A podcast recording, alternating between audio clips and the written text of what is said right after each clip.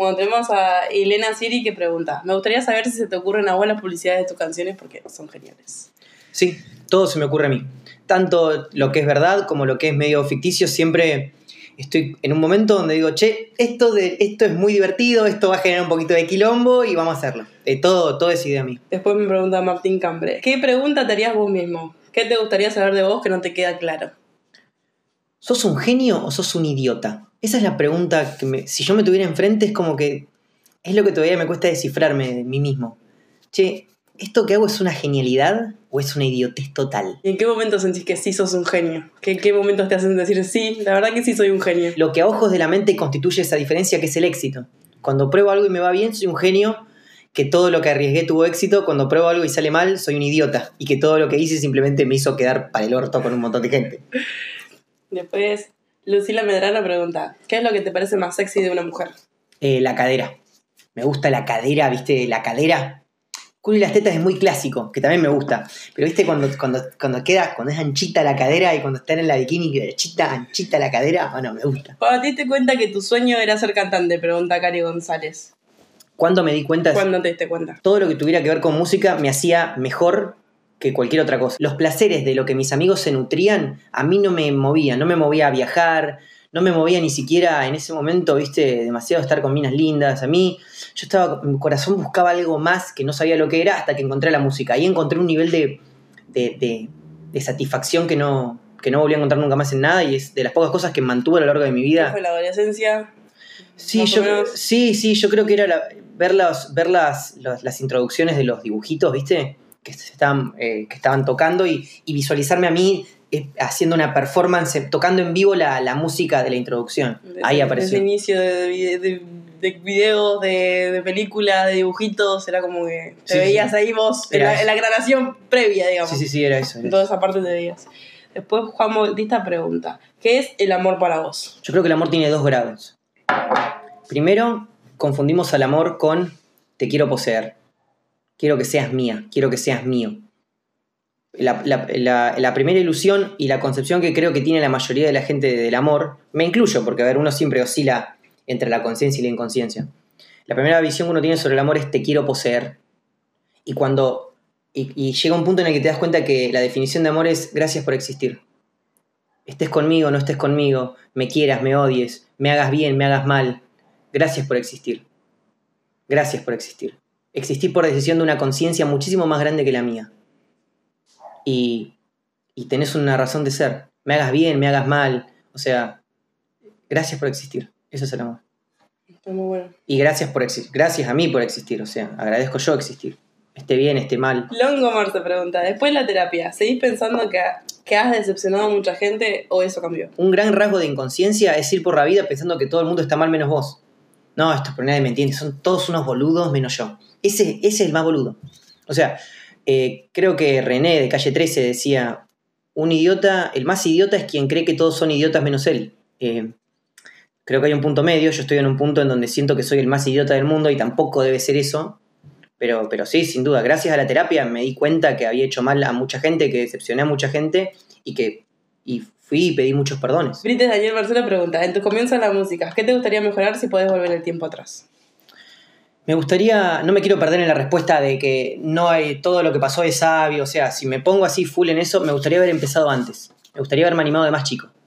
O sea, tardé mucho, recién a los 25 años, en, en animarme a encarar profesionalmente una carrera. ¿Vos crees que si hubieras empezado antes eso hubiera mejorado en algo? No lo sé, no lo sé. De vuelta, si me tengo que poner absolutista y hacer una respuesta hiperconsciente, tengo que decirte, todo el tiempo es sabio, empecé por algo, pero si me tengo que ir a lo pragmático de la respuesta bien desde el ego, ¿viste? Bien la respuesta amarillista es eso.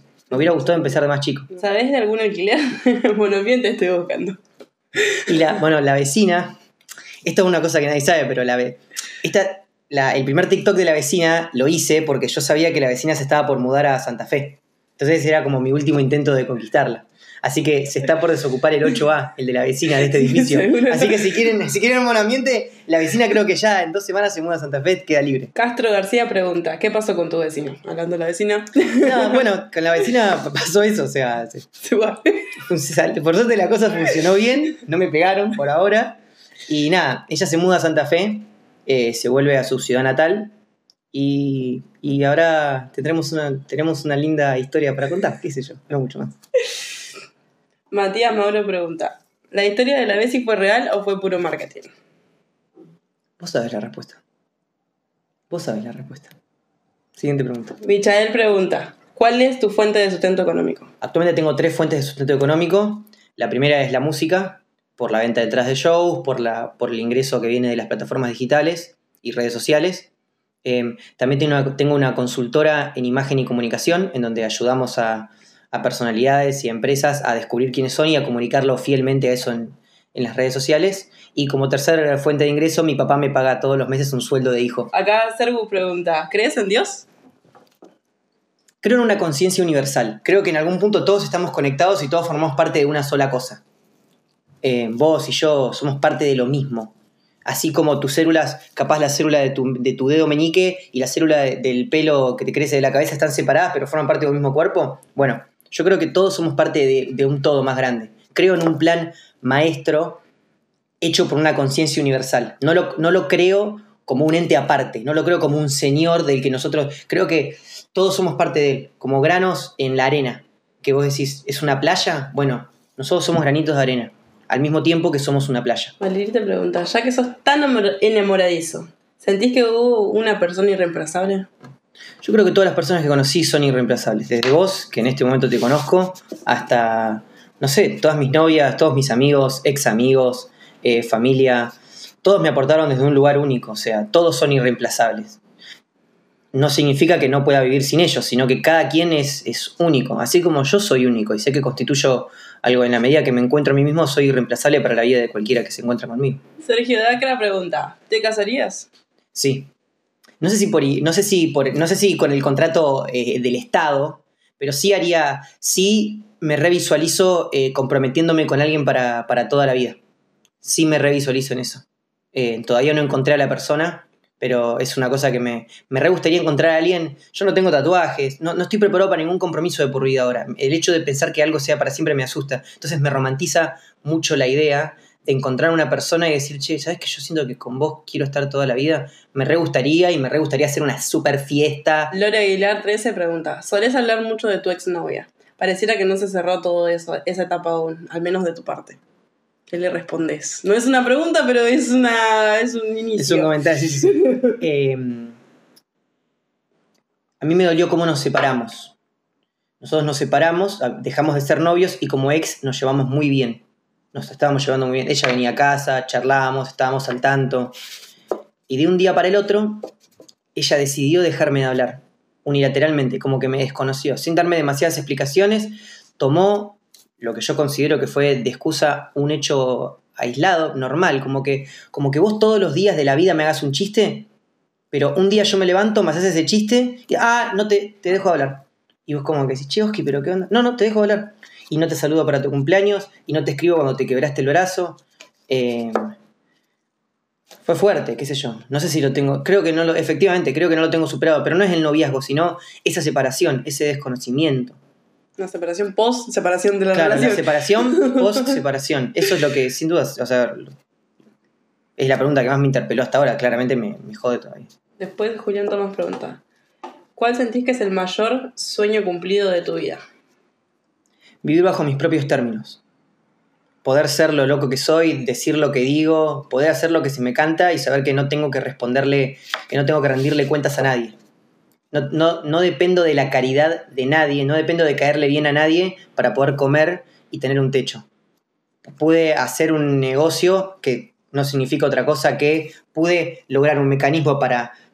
Eh, pude lograr un mecanismo para contribuir positivamente a este universo, que es la representación de ganar dinero, eh, siendo yo mismo y sin teniendo que depender de la caridad de nadie. Me parece que eso es, es lo más lindo que, que me pasa en este momento. Ahora pasaríamos a las preguntas que yo preparé. ¿Cómo mm. la arrancamos? Ella me dice, quiero hacerte más de una pregunta. Bueno, abrimos la puerta y vos me preguntás lo que quieras. Te perdono, que es una de las canciones que te dije que más me contestaba que musicaliza y que va a musicalizar este, esta, esta entrevista. Es una de las canciones, esa es una canción que escribiste para una persona, para muchas personas, o tenés como un nombre o una cara cuando la cantas esa canción. Yo se la escribí a una persona que me hizo muy mal Tiene un nombre y apellido. Sí, tiene un nombre y apellido. Me hizo muy mal. Fue clave para meterme en el infierno, que fue lo que viví, el diagnóstico de depresión paranoica que me atormentó en el 2021. Me hizo muy mal. Creo que no tiene la culpa. Creo que ella me lastimó desde, sus propias, desde su propia herida, pero me hizo pelota a un nivel que no pensé que alguien podía hacerme con, una, con unas ganas, con una capacidad, con una voluntad de destruir tremenda.